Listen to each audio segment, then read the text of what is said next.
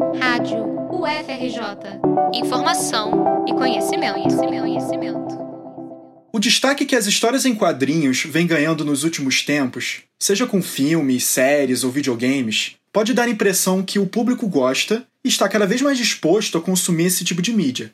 Mas a realidade está bem distante das cifras milionárias no caso do mercado nacional de HQs. As vendas das revistas andam em baixa, e as poucas que acontecem são em sua maioria de títulos estrangeiros, como os das editoras estadunidenses Marvel e DC e da japonesa Shueisha, responsável pelos mangás de Naruto e Dragon Ball.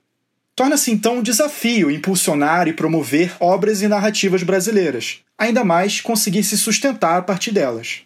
Mesmo com esse contexto difícil, a produção nacional de HQs é intensa. Para além de gibis de Turma da Mônica, editoras como Veneta, Draco e Universo Guará trabalham com um catálogo imenso de temas e estilos para variadas idades, à procura de valorizar os artistas do país e aquecer o mercado. Conversamos com Rafa Pinheiro, quadrinista, professor e mestre em mídias criativas pela Escola de Comunicação da UFRJ. Rafa é editor-chefe da Universo Guará, empresa responsável por títulos como Santo e Teocrasília.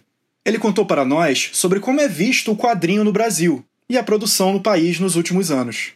Apesar de bastante diferença na recepção de quadrinhos, é, pela CXP, pelos filmes da Marvel, até por quadrinhos terem ganho prêmios internacionais, a gente ter autores premiados e tudo mais, até pelos acadêmicos também, né, que têm estudado mais quadrinhos dentro da academia, feito artigos, trabalhos, doutorados, mestrados sobre, ainda assim o público geral brasileiro, brasileiro médio, ainda vê quadrinho como coisa de criança, como coisa infantil, né? Tanto que quando você fala para alguém que é quadrinista, é comum as pessoas falarem, vixe, isso é, isso é trabalho, você trabalha também ou só desenho, ou algo assim. Então ainda existe um preconceito, ainda existe um estigma, não sei se é preconceito, mas um estigma de que quadrinho é coisa de criança, de que quem faz quadrinho ou quem lê quadrinho é aquele cara que não cresceu, que não virou adulto, né? E a gente sabe que não é nem um pouco assim. Eu acho que a gente está crescendo bastante como país, assim, em relação a quadrinhos. A gente tem uma produção muito boa, de muita qualidade, assim, qualidade internacional mesmo. Só que infelizmente não tem leitores suficientes para isso. Então a gente exporta talento, né? A gente faz quadrinho para gringa, a gente faz quadrinho para Europa, porque os nossos talentos não, não cabem aqui e não tem leitor para isso. Então assim, o que falta para a gente vingar, né, como produtora de quadrinho, ao meu ver, é que os nossos leitores nacionais entendam que a gente é muito bom, que a gente faz um trabalho muito bom e comecem a ler, comecem a comprar e comecem a valorizar o nacional. Se isso acontecer, vai dar certo, assim. Rafa contou também sobre o reconhecimento do formato pelos outros setores artísticos. É, por exemplo, o Prêmio Jabuti, uns anos atrás, anunciou uma categoria de quadrinhos. É uma categoria que eu sou contra e a favor ao mesmo tempo, né? Eu sou contra porque o Jabuti é um prêmio literário, quadrinho é literatura, quadrinho é quadrinho, é outra coisa, né? Tão relevante quanto, mas é outra coisa.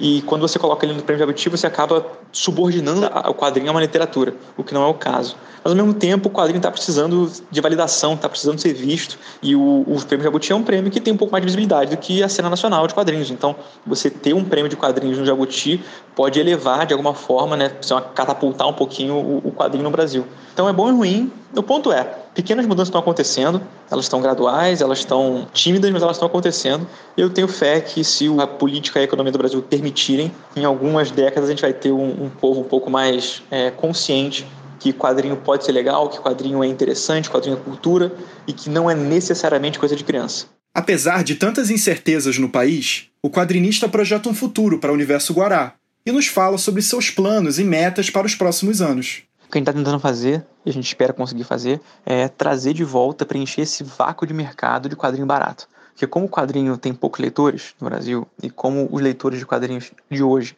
geralmente são os caras que liam quadrinho quando eram crianças, há 20, 30 anos atrás, é uma galera mais velha, é uma galera que agora tem mais dinheiro, é uma galera é, nichada.